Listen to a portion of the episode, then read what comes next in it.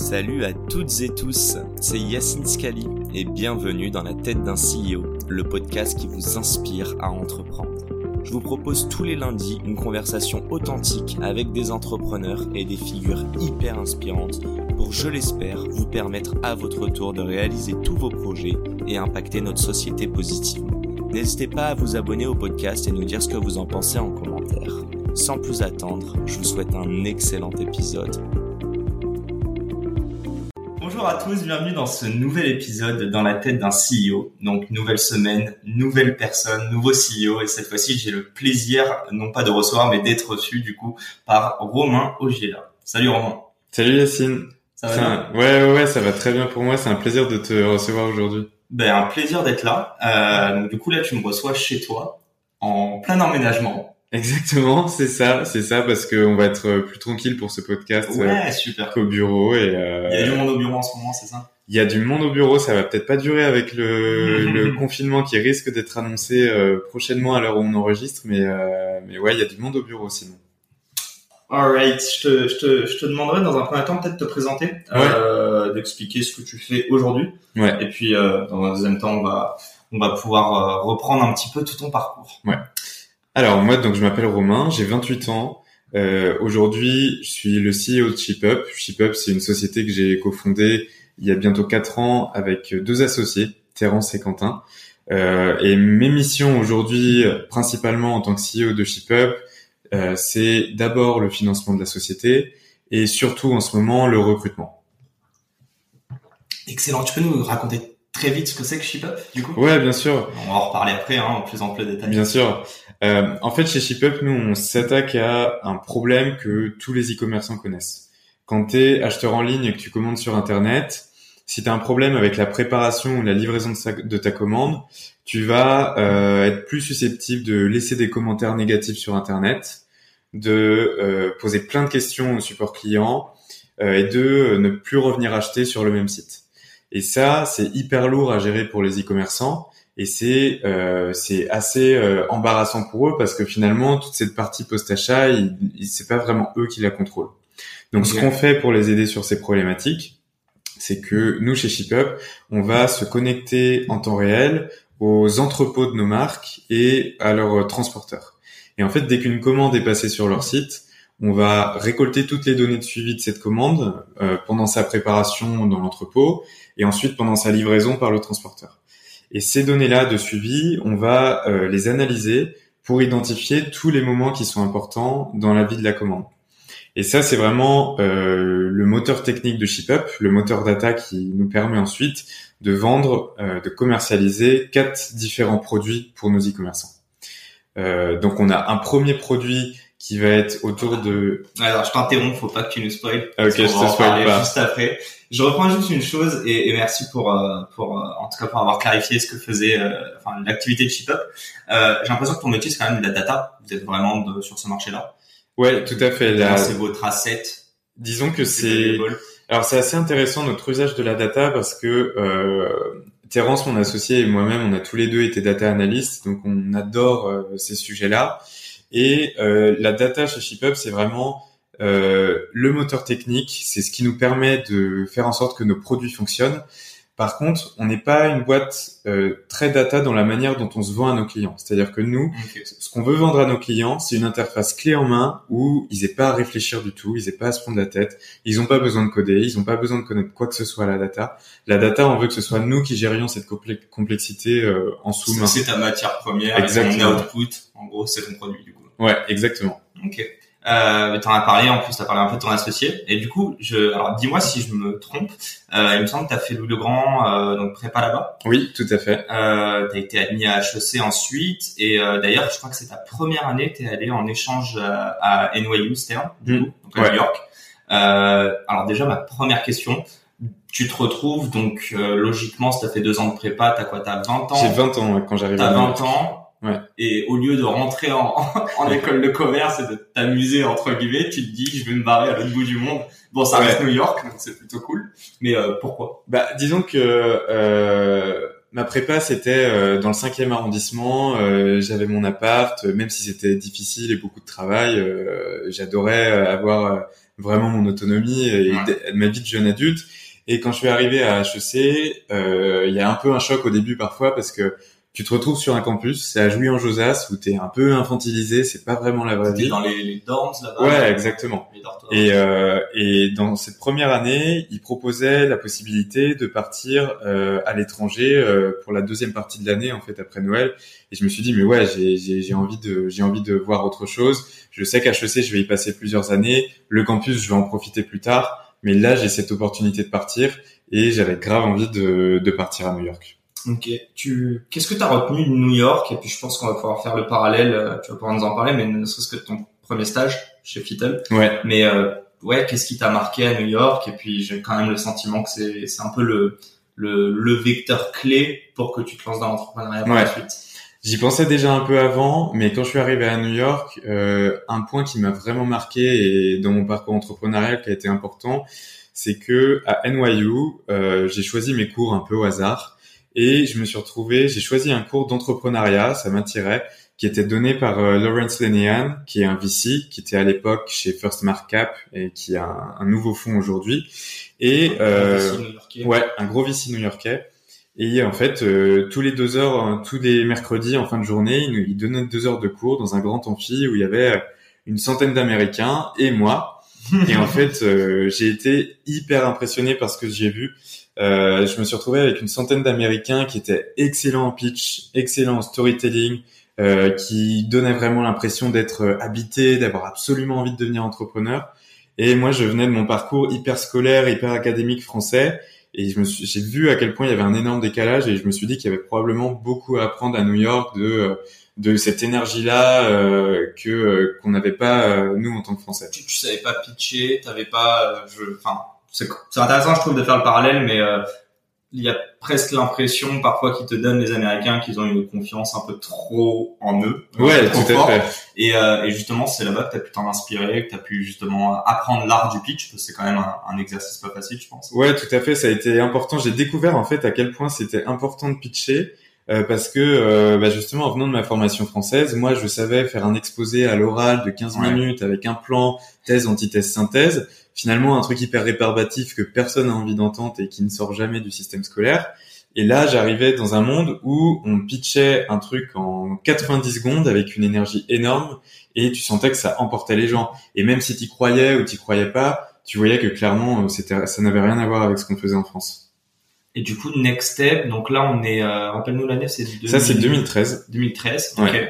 Et je dirais 2014, Vital, c'est ça? Alors 2014, ouais, j'ai fait ma deuxième année à HEC et euh, je suis arrivé en année de césure.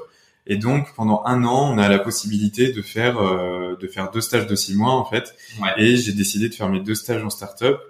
Le premier, j'ai fait chez Fittle, qui est une start-up euh, parisienne de dans le sizing pour le l'industrie du prêt-à-porter. Euh, et ensuite, j'ai adoré. Euh, là, je commençais vraiment à sentir que l'entrepreneuriat c'était un truc qui m'intéressait. Donc, je me suis dit que mon deuxième stage, j'allais aussi le faire en startup. Et euh, je me suis retrouvé chez Casper à New York, euh, à un stade très jeune de la boîte en tout début 2015. Donc juste Fittle, euh, t'étais le bras droit du CEO, c'est ça? Exactement, ouais. Et ShipUp Data Analyst. Ouais, exactement. Suite logique, j'ai envie de dire, pour ensuite monter. Euh, euh j'ai dit Chez Casper, pardon, pour monter ShipUp. Euh, juste une petite chose. Donc les écoles de commerce, j'ai envie de dire historiquement, même si euh, ça fait pas non plus des années que tu y étais, euh, ils ont quand même plus tendance à pousser les élèves à aller dans des grands groupes de renom. Euh, j'ai l'impression qu'il y a quelques années c'était de la finance, aujourd'hui c'est plus le conseiller en strat par exemple. Il t'est venu d'où en fait j'ai compris un peu cette appétence pour l'entrepreneuriat, mais euh, souvent on te dit euh, faut que tu ailles faire ces expériences pour te rendre compte que c'est pas ce que tu veux faire et pour justement mieux cibler l'entrepreneuriat par exemple. Toi dans ton cas, j'ai l'impression que tu as fait donc Fittle. En fait, c'était un match direct. Comment ça s'est passé? Bah en fait le discours pas découragé en plus, ouais. Non, pas du tout. Le discours qu'on nous tenait à HEC et je suis pas sûr que ce soit le même aujourd'hui parce que les lignes bougent très vite sur l'entrepreneuriat. Mais à l'époque, on nous disait un peu, bah écoutez, si l'entrepreneuriat ça vous intéresse, vous avez deux stages de six mois à faire. Donc vous en faites un en startup Et entre guillemets, le deuxième, vous faites un truc un peu plus sérieux, vous allez en banque en conseil, et comme ça, vous aurez vu un peu les deux. Le, le un peu plus sérieux. J'espère bah, que aucun start euh, ne prend ça personnellement. Non, justement, c'est un peu le message qu'on essayait de nous, nous faire passer, c'est-à-dire la start-up c'est bien, passez un peu de temps là-dessus si vous voulez, mais voyez autre chose parce que voilà, on a aussi euh, en école de commerce des banquiers, des consultants, et, mmh. euh, et donc on nous encourageait pas mal à aller voir ça.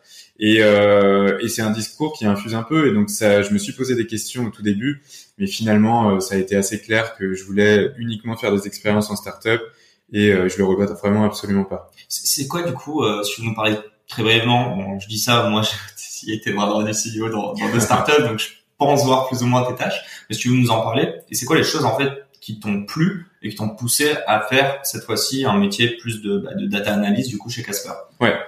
Euh, ce qui m'a plu dans euh, ce rôle de, de, bras droit du CEO, c'est que justement tu touches un peu à tout, tu es hyper transversal et euh, c'est ça qui est intéressant si tu veux devenir CEO, c'est-à-dire que euh, un CEO en général est très souvent expert en pas grand-chose, voire rien du tout, mais a l'obligation d'être pas trop mauvais sur à peu près tous les sujets. Et donc justement, ce rôle de bras droit, ça te permet de toucher à la finance, à la compta, mais aussi au commercial, de voir aussi euh, les interrogations ou les problématiques que peut avoir un CEO. Donc ça te met vraiment le pied à l'étrier euh, sur tous les sujets que tu peux voir en startup. Et du coup, d'où cette appétence pour la data? Je ne sais pas si tu l'as trouvé déjà chez Fittle ou si tu l'avais déjà avant dans, dans ta tête. Non, je l'avais pas vraiment chez Fittle. Euh, je, je, je, voyais que c'était quelque chose qui m'intéressait. J'avais, j'ai toujours eu un esprit assez cartésien, assez rationnel, et donc euh, toutes ces problématiques de data, c'est quelque chose que je connaissais pas du tout. On n'en faisait pas à l'époque à HEC, alors que maintenant il y a des programmes data euh, dans les écoles de commerce, mais à l'époque ça n'existait pas. Mais euh, je me suis dit que c'était euh, un truc à tester, un truc à creuser, et qu'en plus c'était des postes qui étaient plutôt disponible en startup à cette époque-là. Ouais. Donc j'allais aussi pouvoir rejoindre une startup en, en regardant des postes en data. Donc là 2015 Casper? Ouais, donc du coup début 2015 j'arrive chez Casper. Donc Casper cette euh, startup américaine qui vend des matelas euh, expédiés, euh, qui vend des matelas en, ligne et expédiés par les transporteurs, euh, qui a beaucoup de copycat partout dans le monde. Euh, on connaît plus en Europe Simba, Teddy Bear, Eve Matelas, Emma. Euh, et Casper a bien grandi depuis parce qu'ils se sont introduits en bourse euh, l'année dernière.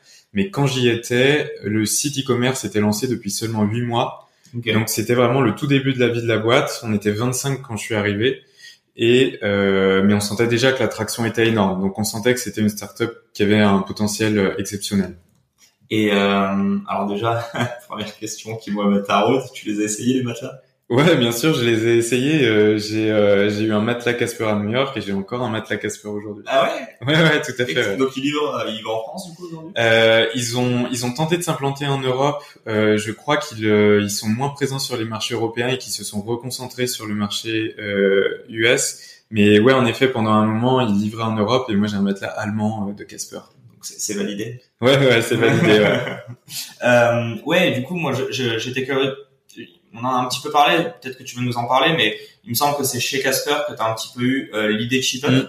Mm. Euh, voilà, à, toi la main pour nous expliquer un petit peu comment euh, comment t'es venu cette idée. Et finalement, ouais, c'est ça le plus gros truc dont je retire de Casper, et c'est en ça que ça a eu une valeur énorme pour moi, parce que c'est vraiment là que j'ai eu l'idée de créer ShipUp. Chez Casper, j'étais data analyst et physiquement, j'étais juste à côté des, du support client.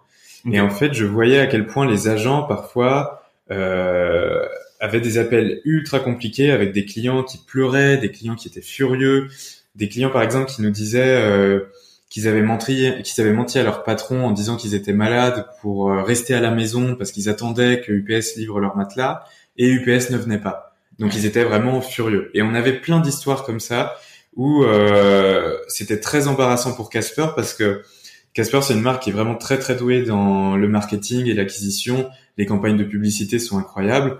Donc on vendait vraiment du rêve pendant la phase d'acquisition. Et entre cette phase d'acquisition et la suite, le post-achat, il y avait une vraie rupture. Et c'était hyper embarrassant pour Casper.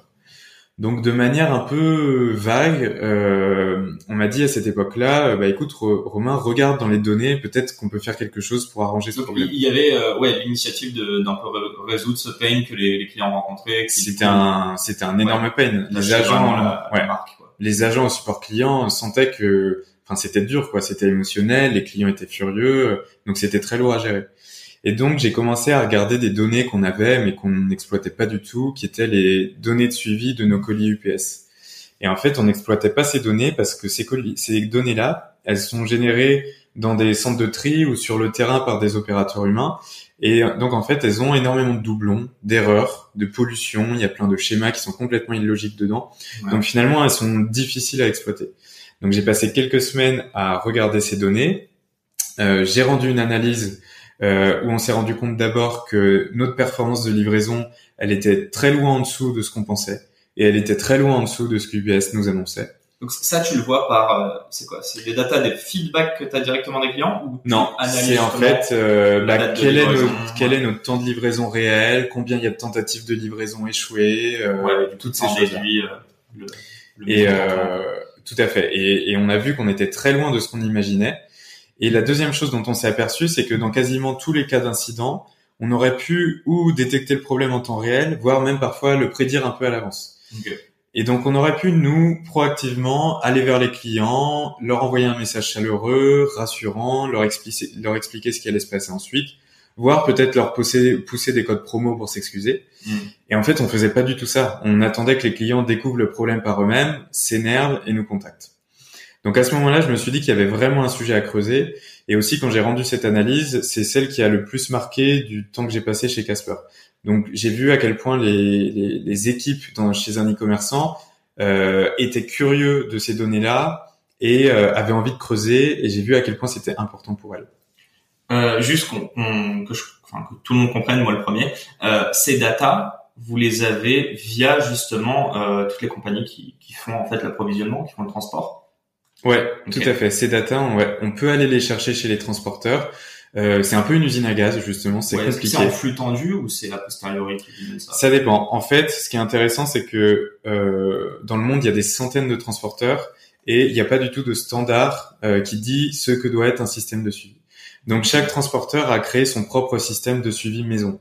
Donc euh, certains vont avoir des API publics, d'autres des API privés, d'autres des web services d'autres vont déposer des fichiers sur des FTP. Il n'y a pas du tout de standard, donc justement c'est là où on résout aussi une certaine complexité euh, de euh, pouvoir se connecter à chaque transporteur, de pouvoir comprendre comment fonctionnent les données chez eux et aussi de pouvoir les retraiter, les corriger, les redresser.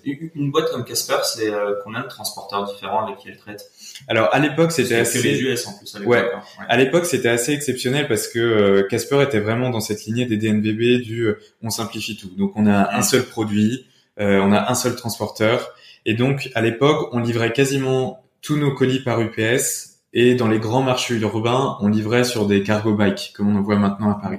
Mais ça représentait une fraction de nos livraisons. Aujourd'hui, euh, ils ont peut-être plus de transporteurs, je le sais pas forcément. Mais euh, c'est vrai qu'un e-commerçant aujourd'hui a rarement moins de trois transporteurs. Et souvent, ils en ont même 10, 12, 15 quand ils gèrent plusieurs pays, quand ils font de l'express, du point de retrait. Ok. Euh, tu as, rendu cette analyse, donc j'imagine que c'était à la fin de, de ton stage là-bas, c'est ça Ouais.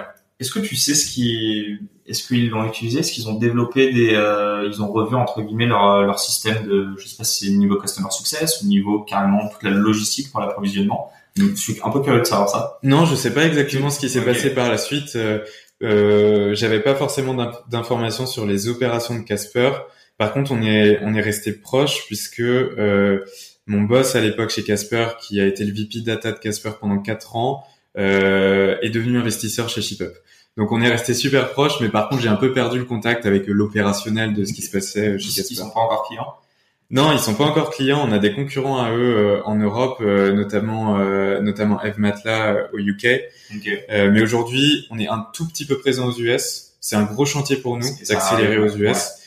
Euh, donc euh, peut-être l'année prochaine, mais pour l'instant, on, on, on, les a pas encore démarchés. S'ils si, nous écoutent, euh, on fait un gros appel du pied. Exactement.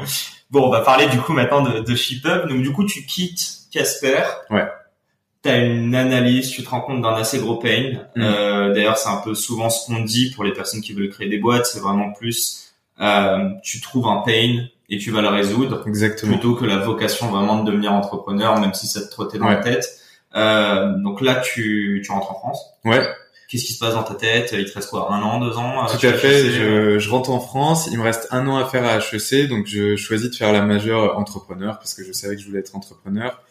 Euh, mon... C'est le master avec Polytechnique, ça? Ouais, exactement. HEC Polytechnique. Et euh, dans ce master, il y avait Terence qui était dans ma promo depuis le départ à HEC et que je connaissais très très bien parce que euh, lorsque j'étais data analyst chez Casper à New York, lui il était data analyst chez Dashlane à New York. Donc euh, on vivait dans le même quartier, euh, on sortait très souvent ensemble et on a fait cette euh, dernière année à HEC ensemble. Et à la fin de l'année, on s'est dit qu'on avait envie de travailler ensemble, qu'on était deux HEC. Certes, on aimait bien la data, mais on n'était pas des développeurs et on avait besoin d'un cofondateur technique. Donc à ce moment-là, on a envoyé des emails à euh, tous les programmes d'entrepreneuriat des grandes écoles d'ingénieurs euh, de Paris, un peu au hasard. Et en fait, c'est assez marrant parce que euh, il y a Quentin qui nous a répondu et on a pris un verre ensemble. Ça s'est super bien passé. Et il se trouve que Quentin avait un une idée de projet un peu similaire à nous, aussi basée sur les données de suivi dans la logistique. Donc c'était assez marrant parce que c'est quand même un sujet très niche et là, un peu par hasard, on tombait sur un ingénieur qui avait envie de lancer une boîte et en plus qui travaillait déjà sur des sujets similaires. Et en plus, on s'est super bien entendu. Euh, donc voilà, ça a commencé comme ça. Pour comprendre, euh, donc tu dis CTO, c'était quoi son, son profil? En fait, lui, il, était, il venait de finir Central Paris, tout comme nous, on venait de finir HEC. Donc il était ingénieur. Il savait pas coder, il n'avait jamais fait de code. Enfin, il l'avait un petit peu appris en autodidacte et il a continué à apprendre en, en autodidacte, mais il n'avait pas de formation académique de développeur. Ok. Il a, on l'a pas envoyé chez 42 ou non, non, pas du tout. Il, est, il, est brillant, il a appris sur le tas et il apprend très très très très très vite. Et il savait déjà un peu coder en, en nous rejoignant chez ShipUp et il a, il a continué à être encore meilleur euh, une fois qu'on a commencé le projet. Euh, je fais un petit parallèle parce que j'ai enregistré un podcast récemment avec, euh, avec Maxime, euh, Maxime de, de Everroad, que je salue. Euh, lui est solo founder. Ouais. La plupart des personnes que j'ai pour le moment euh, sont euh, co-founders, euh, au minimum deux. Ouais. on est allé jusqu'à sept avec Arthur de, de, Penny Lane. Euh, moi, j'aimerais comprendre, est-ce que c'était une chose pour toi qui était, c'était sûr et certain que tu allais euh, le faire? Donc, tu me parles de Terence, mais est-ce que ça aurait pu être quelqu'un d'autre, mm. ou est-ce que tu cherchais par exemple quelqu'un avec une complémentarité en termes de skills, sachant que Terence, j'ai l'impression bah, vous deux HEC, vous deux euh, data analyse dans, dans des startups qui marchent plutôt bien. Ouais. Donc euh, en fait, c'est ouais, c'était quoi l'intérêt pour toi de faire ça en tant mm. co-founder ou est-ce que c'était plus un pote et là tu t'es dit justement on va se supporter, ça va être cool?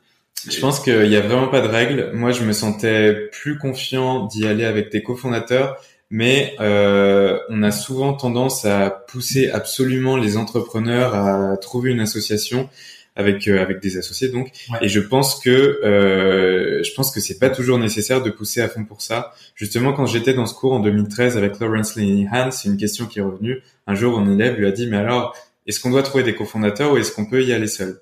Et lui il a réfléchi une minute. Il a dit bah écoutez quand je pense à mes entrepreneurs dans mon portfolio j'ai l'impression que ceux qui réussissent plus ce sont les entrepreneurs seuls et ah pas les cofondateurs. Et euh, c'est totalement le contre-pied du discours qu'on tient euh, très souvent en France, où euh, ben, on dégoûte parfois des gens d'y aller en solo en leur disant mais tu vas jamais y arriver si t'as pas de cofondateur. Et, euh, et je pense que c'est pas le cas. Je pense qu'il y a des gens qui sont tout à fait capables d'y aller seuls, qui sont extrêmement forts, qui sont capables de structurer leur boîte en étant euh, seul fondateur.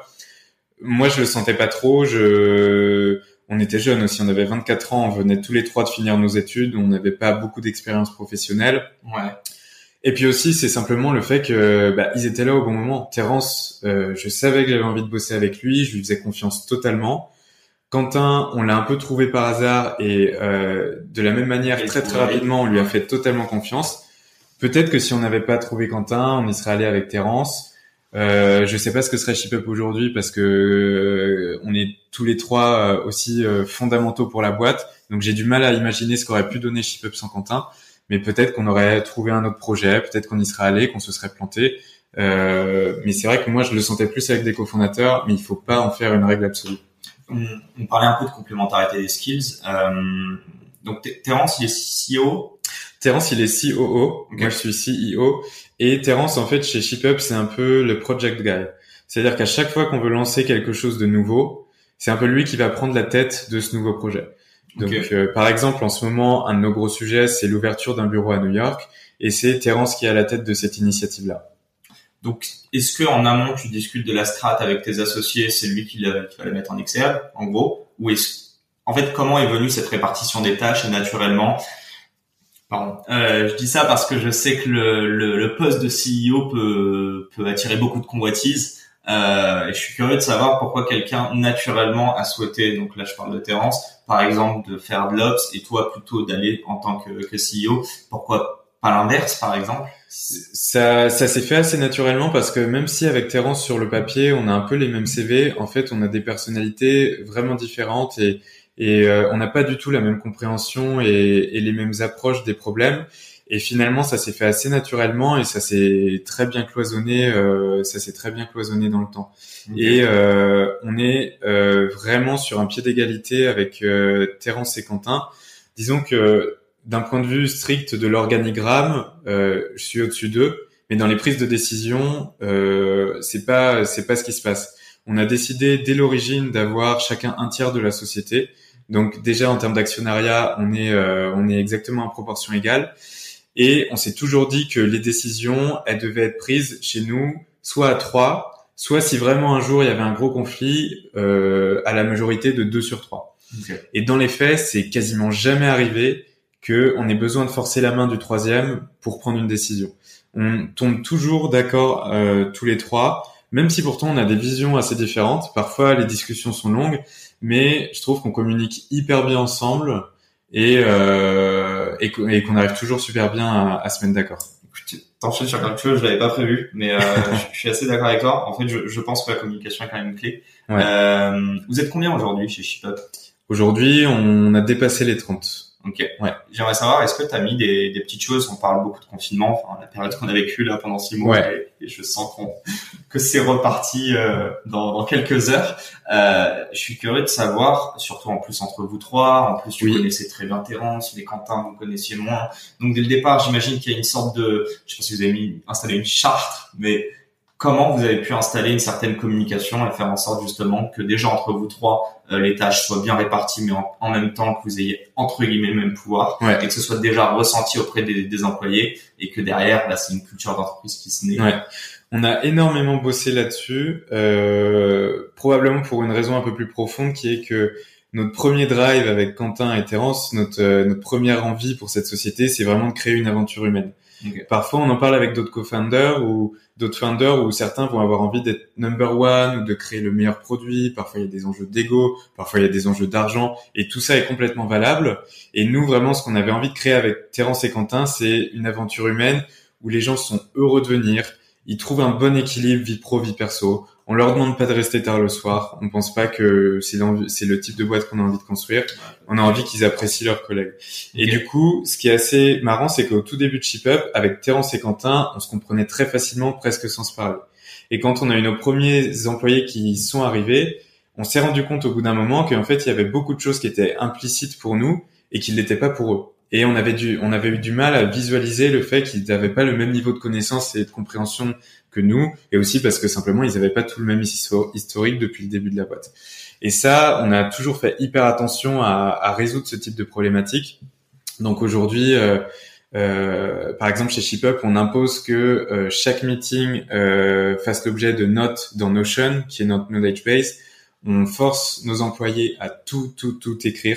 C'était le cas avant le coronavirus et quand on est passé en télétravail, on en a remis une couche. On a vraiment dit à tout le monde, tout doit être absolument écrit chez euh, chez ShipUp. Euh, quand vous écrivez sur Slack, vous évitez au maximum d'écrire en direct aux gens. Vous écrivez toujours dans des channels. Euh, quand vous faites une réunion, vous mettez toujours les notes euh, dans Notion. Vous écrivez toujours tout en anglais parce qu'il y a des gens qui parlent pas français chez ShipUp. Donc même si, si c'est une réunion qui se fait qu'entre français, vous écrivez quand même vos notes en anglais.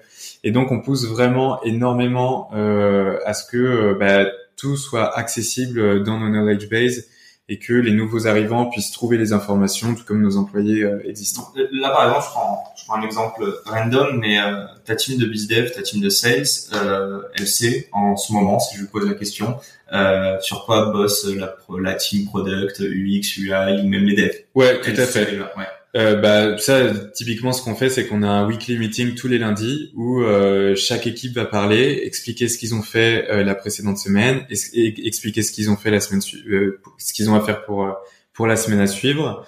Et on a aussi des rendez-vous qui sont un, un, peu moins réguliers, mais par exemple on organise, on revoit notre roadmap produit tous les trois mois où on a une vision à long terme et on va la décliner par quarter sur ce qu'on veut faire. Et à chaque fois, on présente cette vision-là euh, tous les trois mois à toute la société. Pareil sur les chiffres de la société, moi je suis hyper transparent. Tous les mois, je présente les chiffres mensuels de la société. Donc les gens savent chez ShipUp euh, quel est notre revenu mensuel, ce qui euh, est pas le cas dans plein de startups où les employés savent pas forcément quels sont exactement les, les chiffres de la boîte. Euh, tu, tu, enfin, tu me parles en même temps t'es relativement jeune. Ouais. Je suis curieux de savoir en fait tous ces apprentissages, tu les as chopés d'où? Est-ce que c'est Casper? Est-ce que c'est Fittle Est-ce que c'est peut-être tes investisseurs qui t'ont conseillé par moment de bien structurer ta boîte de... Alors, chez Casper, enfin franchement, j'ai vécu une expérience incroyable et il y a énormément de choses où je me suis dit, je veux absolument euh, reproduire ça dans, dans ma société. Euh, ils ont notamment tout ce côté euh, peut-être un peu Silicon Valley, du care autour de leurs employés, euh, qu'est-ce qu'on met en place pour que les gens soient bien, comme perks, etc. Certains trucs sont anecdotiques, mais d'autres sont assez fondamentaux. Et, euh, et c'est hyper pratiqué en France aujourd'hui, mais il y a cinq ans, ça l'était un peu moins. Et, euh, et moi, j'ai vu euh, toutes ces initiatives pour le bien-être des employés, et je me suis dit que c'était vraiment un truc que je voulais pousser à fond dans ma société. Et de manière générale, il y a plein d'aspects de chez Casper autour de euh, la data ou, euh, ou de l'organisation des équipes où je me suis dit que j'allais reproduire ça. Ensuite, notre première levée de fonds, on l'a faite que avec des business angels. On a, on l'a pas faite avec des fonds d'investissement et euh, on n'a pas de business angels qui sont des financiers. On a quasiment que des business angels qui sont jeunes et qui sont encore en poste chez eux. Donc on a par exemple euh, un des cofondateurs du Petit Ballon, un des cofondateurs de Teddy Bear, les deux cofondateurs de Cheers, les deux cofondateurs de Zenly, euh, donc on a beaucoup de gens qui ont 30-35 euh, ans et qui eux ont leur boîte à gérer de toute façon au quotidien. Mhm. Et en fait, quand on a des questions précises, d'abord je leur écris tous les mois pour leur dire comment va la boîte. Et quand on a des questions précises, euh, bah, on va leur poser. Euh, par exemple, on a Edouard de Rollin qui est le, le Head of Sales Europe de Adyen. Bah, quand on a des questions sur comment est-ce qu'on fait pour, écrire une, pour créer une équipe de BDR, c'est quoi un plan de commissionnement, euh, c'est quoi un script de démo, ben, on peut lui parler et lui il va nous donner des réponses. Et, euh, et, donc justement, on a certains experts euh, dans leur domaine euh, qu'on peut solliciter sur des questions hyper précises, ou peut-être un fonds de VC va pas forcément avoir euh, cette connaissance hyper opérationnelle euh, sur certains sujets. Il est moins moins expert du marché en fait. Moins expert du marché et un peu plus high level dans les réflexions. J'en profite. Bon, pense que tu as compris que toutes ces questions-là sont pas du tout prévues, mais c'est hyper intéressant euh, parce qu'il y a bien un moment, on va quand même bien parler de ship-up et essayer de comprendre le produit. Je t'ai interrompu sur les quatre produits que tu allais me pitcher tout à l'heure. On va en parler juste après. Juste une question euh, qui me revient. Donc là, vous êtes vous trois, vous avez le même âge. Oui. Euh, tu me dis que tu as des business angels très rapidement qui vous ont entouré, qui ont 30-35 ans. Ouais. Est-ce que eux vous ont demandé, est-ce que tu l'as fait ou est-ce que c'est quelque chose que tu n'as pas fait Mais en gros, recruter à un moment des six levels un peu plus seniors. Euh, non, je, on va y aller, ça va venir tranquillement, mais c'est pas du tout un truc euh, qu'on a envie de rusher et, et on n'a pas envie de se dire euh, il faut qu'on emploie un C-level senior parce que ça fait bien, parce que ça donne confiance au fond. On va y aller et on va y aller en fonction des besoins et on va y aller quand on se sentira à l'aise. Et euh, petit à petit, on a des gens chez ShipUp qui sont euh, qui sont euh, un peu plus âgés, un peu plus seniors. Aujourd'hui, les plus les plus seniors chez nous ont plutôt 35 ans. Okay. Euh, C'était pas le cas il y a deux ans. Hein. Clairement, on avait personne qui avait 35 ans. Donc, on va y aller petit à petit, mais on veut pas le faire parce qu'il faudrait le faire. Mais il y a quand même cette notion. en fait, je la reprends parce que c'est ce que tu me disais via tes business angels, mais c'est l'apport d'une certaine expertise. Oui. Et quand je dis l'expertise, c'est que ça vient de ton expérience. C'est pas des choses que tu as étudiées, c'est pas du, du euh, euh, enfin c'est du concret quoi. Tu l'as vécu et tu vas être capable justement de ne pas réitérer, de conseiller de ne pas réitérer les mêmes erreurs. Et ça, par exemple, toi, t'estimes que vu que t'as été, on peut le dire, plutôt bien entouré en avec tes business angels, t'as pas ressenti le besoin justement d'un point de vue ops non. au quotidien, daily basis, d'avoir quelqu'un qui va être là, qui va te donner son avis. Euh. On a toujours avancé sur nos recrutements quand on avait un besoin clair, une fiche de poste claire. On s'est toujours dit, et parfois ça a été un crève-cœur parce que en entretien, tu vois des candidats qui ont l'air géniaux. T'as envie de les prendre et tu te dis, mais un candidat aussi génial, je vais forcément lui trouver un truc à faire. Je peux pas passer à côté d'une pépite comme ça. Et euh, on s'est toujours dit avec Terence et Quentin qu'il fallait qu'on se réfrène quand on avait cette envie-là et qu'on accepte de laisser passer des gens qui étaient géniaux parce que il faut absolument qu'avant tout, on ait une fiche de poste et qu'on ait quelque chose de concret à donner à faire. Et, euh, et donc c'est pour ça que, comme je te le disais, on va y aller vers des profils plus seniors, mais il faut que chez nous le besoin il soit clairement identifié et euh, et, euh, et qu'on qu'on n'y aille pas euh, par opportunisme. Je, enfin, on va clore un peu tout ça, mais euh, je trouve c'est hyper intéressant parce que depuis tout à l'heure, tu vois, on a parlé de la co-founding team. Oui. Euh, on parle encore, euh, enfin, on a parlé aussi de communication, mais là, par exemple, on parle du fait d'avoir des C-level un peu plus seniors pour être capable de scaler. Euh, donc là, on l'a pas mentionné, mais à date, enfin, tu as déjà fait une levée aussi de 6 millions. Après Oui. la première qui était d'un million, c'est ça? Tout à fait, on a fait une première levée de 1,2 million il y a deux ans, et là cet été une levée de 6 millions. euh, bon, On va revenir dessus, mais euh, l'autre jour, tu me disais que euh, tu lis pas trop de bouquins. Donc en fait, euh, quand je dis pas trop de bouquins sur tout ce qui est entrepreneuriat, Ouais. écosystème, je trouve ça hyper intéressant. hein. J'ai côtoyé beaucoup de personnes qui, euh, qui allaient faire beaucoup de meet-up, à voir des gens qui parlent de leur succès. Ouais. Et je trouve qu'au bout d'un moment, ça ne peint pas la réalité. Euh, on croit qu'on a des strong beliefs, etc., euh, qui sortent de, en fait, des vérités générales. Mais en réalité, j'ai l'impression que toi, tu t'es dit, personne n'a fait entre guillemets ce que je vais faire. C'est pas pour autant que je dois suivre ce que tous les autres ont fait, donc je vais le faire un peu à ma sauce, quoi. Oui, c'est pas. euh, c'est vrai que les bouquins de start-up, euh, comment on recrute, c'est quoi faire une équipe marketing, c'est quoi faire un produit. Bon, tu Euh, n'es pas acheté, hein, non plus. Non, justement, il y a des bouquins très bien, mais moi, à titre personnel, c'est vrai que ces trucs-là me tombent un peu des mains. Et j'ai jamais vraiment réussi à en lire. Mais je crache pas du tout là-dessus parce que je pense que c'est une vraie mine d'informations. Simplement, moi, j'ai du mal à me concentrer là-dessus. Euh, mais par contre, je prends mes conseils ailleurs. Il y a évidemment euh, nos investisseurs, comme je l'ai dit tout à l'heure.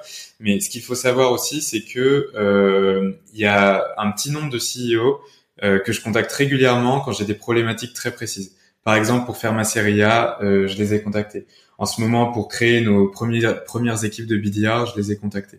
Donc, je vais en citer quelques-uns. Il y a, euh, il y a Nicolas d'Alcolia, il y a Olivier d'Aircall, il y a Eric de Ledger. Si Nicolas nous écoute, euh, on parle, on parle bientôt là. Ok, très Depuis, bien. euh, Depuis SF, il est à YC, il me semble. Euh, ouais, ouais, tout à fait, ouais. Euh, j'ai parlé avec Olivier Pommel de Datadog.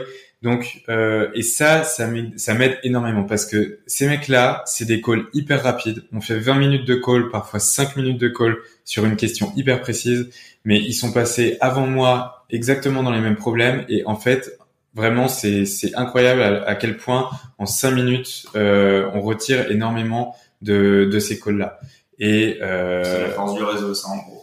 Ouais, puis c'est surtout des gens qui ont eu l'expérience, qui euh, qui ont des boîtes comme nous, qui sont dans le SaaS, B2B. Par exemple, parfois je parle avec Adrien Nussbaum de Miracle. Donc lui, comme nous, ils vont à des e-commerçants, c'est un SaaS B2B. Il est français, il se lance aux États, ils se sont lancés aux États-Unis comme nous on veut le faire. Donc forcément, il a vu tout ce que je dois traverser aujourd'hui. Et quand j'ai une question précise à lui poser, en 5, 10, 15 minutes, il sait me dire exactement ce que lui, il a mis en place pour y répondre. Et ça, c'est hyper utile. Super clair et su- super intéressant. Euh, je te propose de nous pitcher un petit peu euh, ShipUp. Enfin, on a plutôt compris, en tout cas moi c'est sûr, mais euh, j'espère que nos éditeurs ont commencé à plutôt bien comprendre. Ouais. Euh, si tu veux nous en reparler rapidement et surtout nous parler en fait des, ouais, des quatre produits, Ouais. des use cases que du coup vous, vous réussissez à, à, à tacler. Ouais. Alors concrètement, ce qu'on vend pour nos e-commerçants, euh, c'est qu'aujourd'hui, on a quatre produits. Donc notre premier produit, il est autour de l'expérience de l'acheteur en ligne. Qu'est-ce qu'un acheteur en ligne va vivre une fois qu'il a finalisé sa commande? Euh, Ce qu'on va faire, par exemple, c'est qu'on va permettre à nos e-commerçants d'abord d'arrêter les emails que les transporteurs envoient d'habitude aux destinataires. Donc par exemple, les emails orange de Colissimo euh, que tout le monde a déjà reçus. Et on va permettre à nos e-commerçants d'envoyer leurs propres notifications de suivi. Et là, ils vont tout choisir. Ils vont choisir à quelle étape ils veulent communiquer ou non avec leurs acheteurs en ligne, euh, par quel canal, avec quel design, avec quel wording. Peut-être qu'ils ont envie de les tutoyer, peut-être qu'ils ont envie de faire des blagues. Et aussi éventuellement quelle publicité, comme euh, Amazon le fait dans ses propres notifications de suivi. Et pour compléter cette expérience-là, on va créer sur le site de nos e-commerçants leur propre page de suivi de commande. Donc plutôt que de renvoyer l'acheteur en ligne vers le site de la poste, par exemple, quand il veut suivre son colis. Tu scrapes la data en gros et tu la... On va, la, bah, on va le renvoyer vers une page de suivi, mais qui est sur le site de son e-commerçant. Et comme ces pages de suivi, elles génèrent énormément de trafic, et ben en fait, on redirige tout ce trafic vers le site de l'e-commerçant.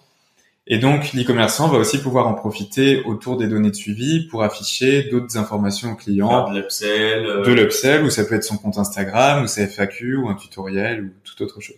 Donc, en fait, on a tout ce plan d'expérience euh, de l'acheteur en ligne pour que euh, l'e-commerçant choisisse quelle expérience il a envie de donner, que tous ses clients, quel que soit le transporteur, vivent la même expérience avec les mêmes notifs, la même page de suivi, et qui garde les clients dans son univers de marque une fois que la commande est finalisée. C'est la rétention en gros. Ouais, exactement. En fait, c'est un peu, en tout cas sur ce premier, cette première partie, ce que tu taxes, c'est le, le churn, quoi. Tu fais en sorte que les gens puissent revenir et rester le plus Exactement. Possible. Ce qu'on mesure dans nos AB tests, c'est d'abord le NPS, donc le niveau de mhm. satisfaction des acheteurs en ligne, et on peut mesurer aussi euh, le taux de réachat.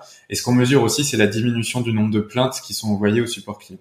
Parce qu'on va prévenir le client qu'il y a eu un problème, il va pas le découvrir par lui-même, on va le rassurer, on va lui dire tranquillement ce qui va se passer pour la suite, et du coup, on va euh, faire s'évanouir chez lui le besoin ou l'envie de, d'envoyer des questions au, support client.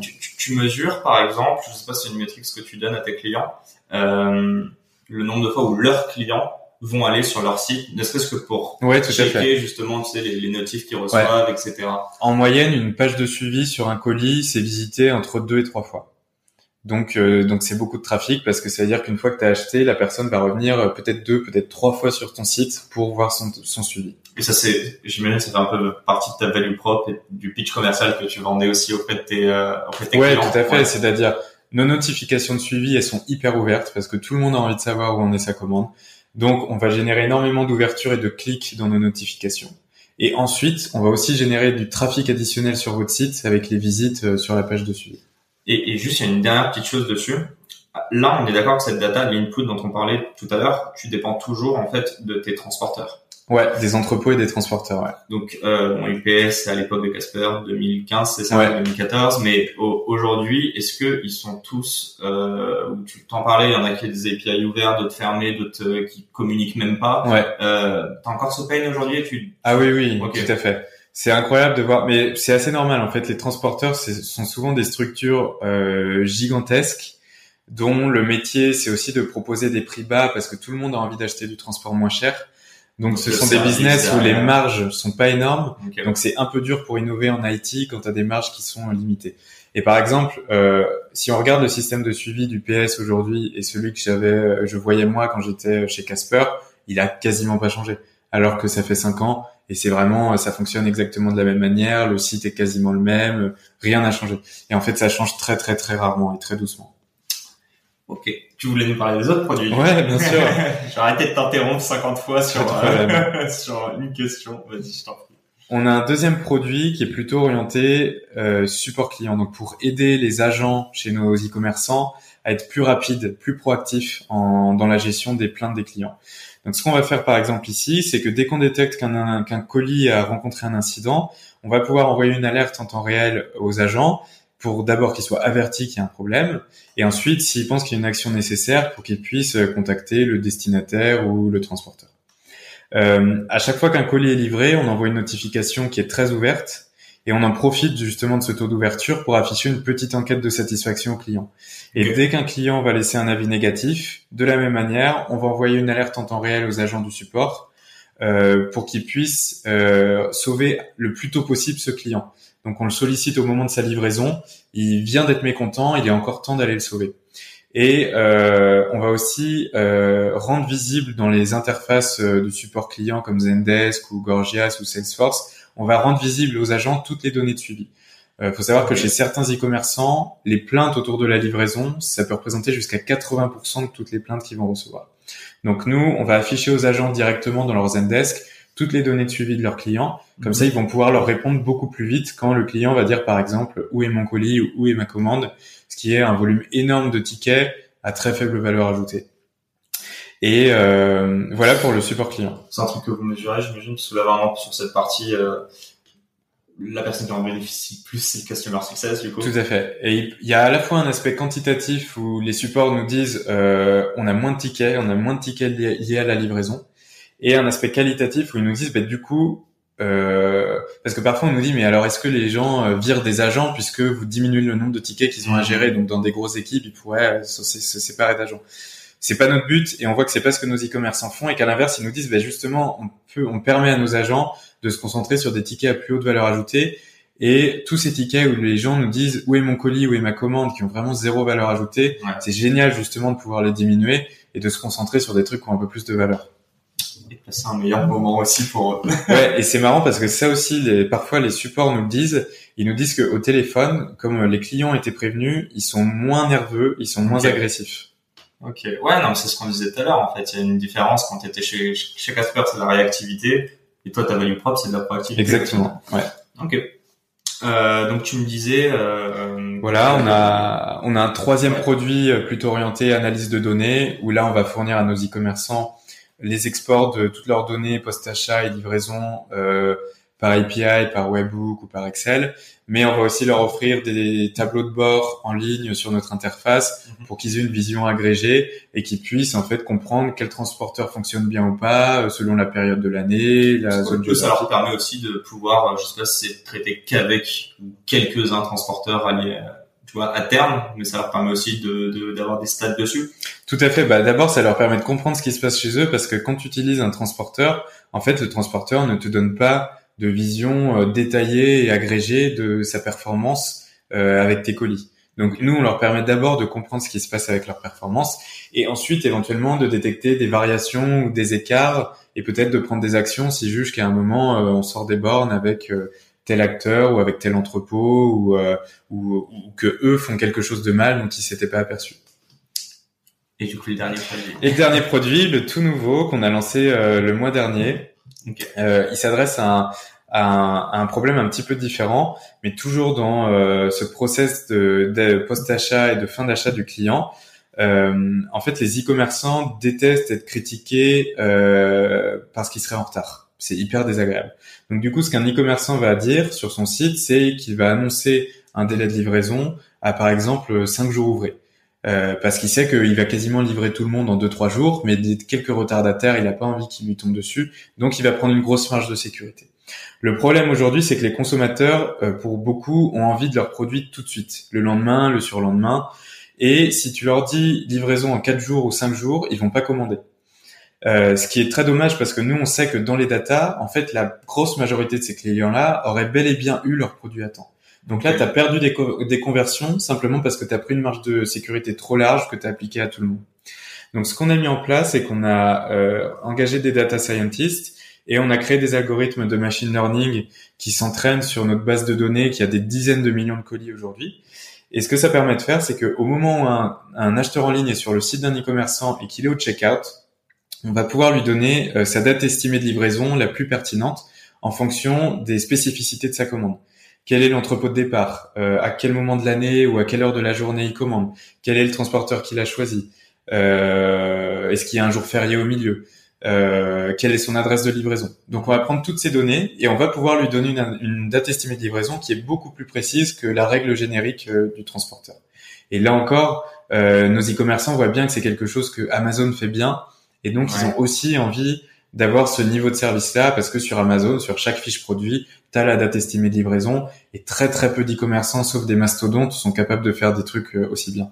Et euh, ça a été lancé il y a un mois, c'est ça? Ouais.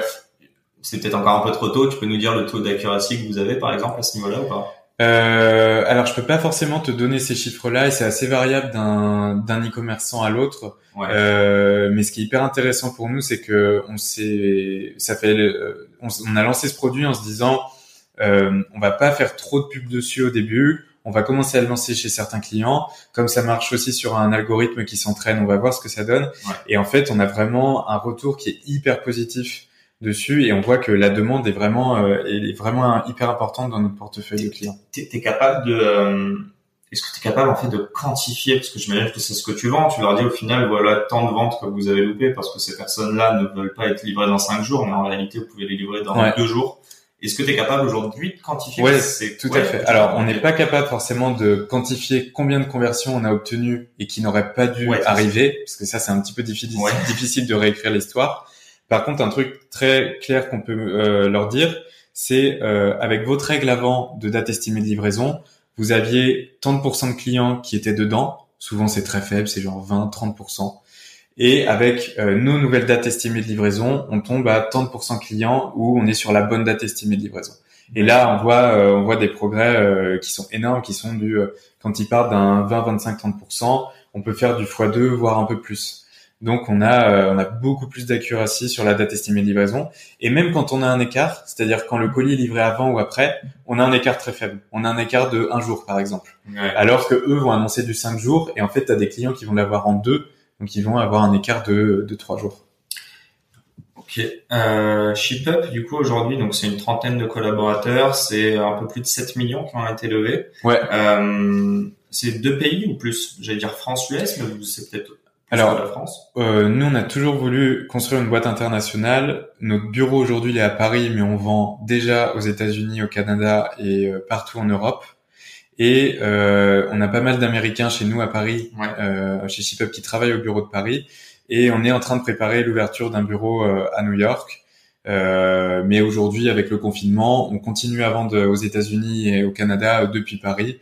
Ce qui est pas très problématique parce qu'en fait de toute façon comme tout on le faisait déjà avant. Et en plus aujourd'hui euh, tout est fermé aux États-Unis. Donc les sociétés continuent à acheter du logiciel à distance et finalement quand tu es américain que tu sois derrière ton écran euh, à Paris ou à New York ça change pas grand-chose. donc le remote ça va. Le remote ça va mais par contre euh, quand les frontières vont réouvrir on a vraiment envie de s'installer là-bas parce qu'on pense que c'est important d'avoir une présence sur place, de sentir l'énergie, de voir l'écosystème, de recruter aussi sur place. Ouais, tout à fait. Ok, bah du coup ça va être ma, mon autre question, mais euh, vous avez des postes ouverts en ce moment? Ouais, on a énormément de postes ouverts. C'est mon premier sujet, le recrutement euh, chez okay. Euh, pour te donner un ordre d'idée, on est un petit peu plus de 30 aujourd'hui et euh, dans notre plan idéal, on veut être 65 en mai. Donc euh, on a euh, plus de 30 recrutements encore à faire. Euh, France et US du coup. Ouais, exactement. Euh, sur, le Welcome, j'imagine. Ouais, tout est sur Welcome. on a beaucoup d'offres. on dépense énormément d'énergie dans le recrutement. on a deux recruteuses voire plus aujourd'hui chez ShipUp et, et c'est vraiment mon enjeu number one chez ShipUp. Ok. Est-ce que tu peux, euh, je sais que très souvent il y a des chiffres qu'on ne peut pas communiquer, donc je te laisse entre guillemets libre arbitre. Mais euh, donc tu me parlais de 1,2 million euh, donc il y a deux ans. Cet été tu me parles de 6 millions, donc avec Elaya et, et BPI et BPI. D'ailleurs, je, je, salue Amélie qui, qui, m'a, qui a été super pour me faire cette intro. Euh, donc, j'espère que tu écoutes ce podcast, Amélie. Euh, juste pour comprendre, est-ce que tu peux nous dire, donc là, tu parlais de 30 personnes, combien tu étais déjà lorsque euh, vous étiez pré, euh, précis, enfin, juste avant de lever votre cible? Euh, Est-ce que tu peux me donner une tranche, juste là, c'est les revenus des clients, juste qu'on comprenne un petit peu, en fait, ta croissance en deux ans. Sachant que deux ans, en général, c'est plutôt le le runway qu'on préconise en exactement. De, euh, de levée de fonds. Bah nous, nos deux levées ont été séparées exactement par deux ans à quelques jours près. Euh, quand on a fait notre première levée de fonds, ouais, exactement. Quand on a fait notre première levée de fonds en seed, on était vraiment peu nombreux. Hein. On devait être euh, 6 ou 8 à l'époque. J'ai pas forcément le, le chiffre. 3, un CDI et 4 stagiaires. Ouais, exactement. Alors, on n'a jamais été beaucoup une boîte à stagiaires. On en a très très peu. Par exemple, aujourd'hui, sur la trentaine de personnes qu'on a, euh, on a un stagiaire euh, qui est converti en CDI. Tu, fais pas comme les autres. Non, non, non, on est jusqu'à la fin. Quoi. Bah, en fait, quand on est quand on est content de quelqu'un qu'on a bien formé, qui s'est bien intégré dans l'équipe, que les gens aiment et apprécient, euh, c'est dur de les voir partir. Et euh, c'est aussi beaucoup d'investissements euh, qu'on voit partir. des éléments hyper importants pour la cohésion d'équipe qu'on voit partir. Et c'est pour ça que finalement, quand on prend des stagiaires chez nous, déjà on essaie de prendre des fins d'études. Et, euh, et on essaie toujours de, de, faire en sorte de se projeter euh, dans l'après.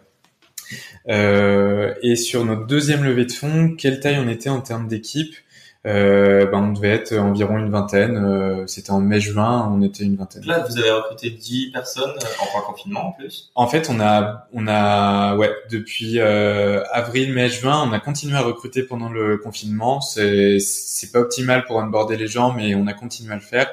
Et là, euh, bah là, par exemple, en octobre, on a euh, quatre personnes qui nous ont rejoints. Donc ouais, on, on grossit, euh, on grossit pas mal en ce moment. Tu veux nous dire un petit peu combien de clients ou c'est compliqué? Non, je peux te dire combien de clients. Aujourd'hui, on a un peu plus de 250 clients, euh, principalement en Amérique du Nord et en Europe de l'Ouest. Ok. Comprendre, il y a un an, allez, un an aujourd'hui euh, Alors chez nous, il y a deux tendances. Euh, il y a une tendance qui est avoir, enfin avoir plus de clients. Mais ce qu'il faut savoir aussi, c'est que euh, nous, on facture à la consommation et nos clients sont de plus en plus gros, un peu pour deux raisons. D'abord parce que naturellement, chez ShipUp, on s'est lancé sur des petits clients et euh, on est monté en gamme entre guillemets petit à petit. On, on s'est mis à convaincre des clients de plus en plus gros. Et aujourd'hui, des Leclerc, Carrefour, Intermarché, euh, Naked, euh, donc des boîtes de plus en plus grosses. Donc le, le, panier moyen de nos clients augmente. Et puis ce qu'il faut savoir aussi, c'est qu'on facture nos e-commerçants à la consommation. Et donc la croissance du e-commerce déjà avant le coronavirus était très forte. Donc chaque année nos clients nous rapportent davantage. Et en plus là, il y a eu un jump gigantesque en avril. Euh, où nos en fait, t'adores ça, hein, le coronavirus. T'attends que ça, le confinement. Quoi. Alors, on n'attend pas que ça, parce que sur la vie de l'équipe, ça a des impacts quand même pas très cool, hein, négatifs. J'ironise évidemment. Non, mais c'est vrai que d'un point de vue business, on peut pas s'en plaindre. C'est d'un point de vue business, si on regarde strictement les chiffres, c'est positif pour nous et on est un des secteurs en effet qui qui s'en sort bien. Après, euh, l'e-commerce, euh, ça repose sur la consommation. Si vraiment la crise s'aggrave, euh, les gens commencent à perdre leur emploi, la consommation diminuera forcément. La chance qu'on a, c'est que même si la consommation diminue, comme euh, le tourisme euh, est très faible, la restauration est très faible, bah il y a des poches de réserve pour l'e-commerce. Mais si vraiment la situation s'aggrave euh, beaucoup et que toute la consommation est touchée, un jour nous aussi on en pâtira. Mais pour l'instant, c'est l'inverse. Les volumes explosent, ont explosé pendant le premier confinement. Et nos e-commerçants là pour Noël s'attendent à une saison énorme parce qu'ils surtout avec ce soir. Ouais, tout à fait. Et ils misent sur le fait que les Français iront peu en magasin. Écoute, euh, un grand merci. J'ai trois petites questions à te poser. Je pose euh, toujours aux, entrepreneurs euh, avec qui j'ai la chance d'échanger. Euh, ma première question est de te demander, donc je parle de toute ta vie entrepreneuriale, même si elle reste jeune, mais quand même, à, ne pas négliger. J'aimerais savoir, c'est quoi en fait le mot, le groupe de mots, l'adjectif qui caractériserait le plus pour toi ta vie jusqu'à présent?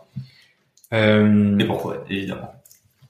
Moi, je dirais encore euh, humain. J'ai parlé un petit peu de l'aventure humaine euh, avant, et c'est vraiment ce qui me rend le plus content chez ShipUp, c'est de voir que euh, nos employés sont heureux, qu'ils nous disent qu'ils ont une vie équilibrée, qu'ils aillent au ciné ensemble, qu'ils partent en vacances ensemble, qu'ils fassent des activités ensemble, donc qu'ils trouvent plus que des collègues chez nous. Euh, qui trouvent un soutien, qui sentent qu'ils sont autonomes. Donc vraiment voir mes employés s'épanouir, et les entendre parfois nous dire que bah, ils considèrent qu'ils sont bien chez nous, qu'ils sont plutôt chanceux par rapport à peut-être d'autres environnements. Ça, c'est vraiment le truc qui me motive le plus euh, à continuer. Très clair. Euh, ma deuxième question qui aimerais-tu avoir à ton board de vivant, de mort, de réel, de fictif euh, hmm. Free Mike. Alors quelqu'un que j'aimerais bien avoir à mon board, c'est assez terre à terre, mais j'aimerais bien avoir euh, Adrien Nussbaum de Miracle. Euh, D'abord parce qu'ils ont des Miracle a des similarités par rapport à nous. C'est un SaaS B2B français qui s'est exporté aux États-Unis, qui vend à des e-commerçants. Donc sur le papier, euh, ils sont qui a le même invest. Et ouais, qui a le même invest et Laia. Euh, c'est quand même un parcours assez incroyable parce qu'ils ont récemment levé environ 300 millions de dollars ce qui les fait rentrer dans la catégorie des licornes. En France, il y en a quand même pas énormément. C'est la plus grosse levée de l'histoire, il me semble. Ouais. Et euh, c'est la deuxième licorne d'Elaya après Criteo, donc on voit aussi que, enfin, on est content d'avoir des investisseurs comme ça parce que ça me met en confiance. Euh, ouais, tout à fait, tout à fait. Et, euh, et justement, c'est hyper impressionnant ce que Adrien a, a réalisé. C'est aussi pour ça que je le contacte euh, régulièrement. Mais il est beaucoup trop busy pour être à notre board. euh, mais en effet, c'est hyper impressionnant ce qu'ils ont réalisé réussir à installer une boîte de logiciels française comme leader international sur son marché, à euh, signer des deals américains gigantesques, c'est euh, c'est hyper impressionnant et euh, et comme c'est cool aussi de voir des boîtes françaises réussir, bah c'est c'est c'est quelqu'un comme ça que j'aime j'aimerais j'aimerais avoir à mon bord. Encore une fois, hein, moi je fais le parallèle, mais tu veux quelqu'un qui a de l'expérience. Il va t'apporter son expertise en ayant mis les mains dans le cambouis entre guillemets. Ouais. Pas quelqu'un qui soit d'en haut et un peu loin quoi. Ouais, tout à fait. Ouais. Mais ok, super intéressant. Écoute, c'est ma dernière question pour toi. Euh, Est-ce que tu as quelqu'un que je pourrais encore embêter pendant 45 minutes avec mes questions reloues euh, bah, Je vais encore une fois te répéter Adrien. Euh, bah, S'il est dispo, en tout cas. Hein. Oui, bah, je pense qu'Adrien, euh, avec leur actualité, c'est c'est incroyable si tu peux euh, si tu peux réussir à le choper pour 45 minutes. Euh, si tu me fais une intro, je. Il est il est très occupé, flexible. Mais, on va voir ce qu'on peut faire. Mais c'est vrai que c'est une success story hyper impressionnante.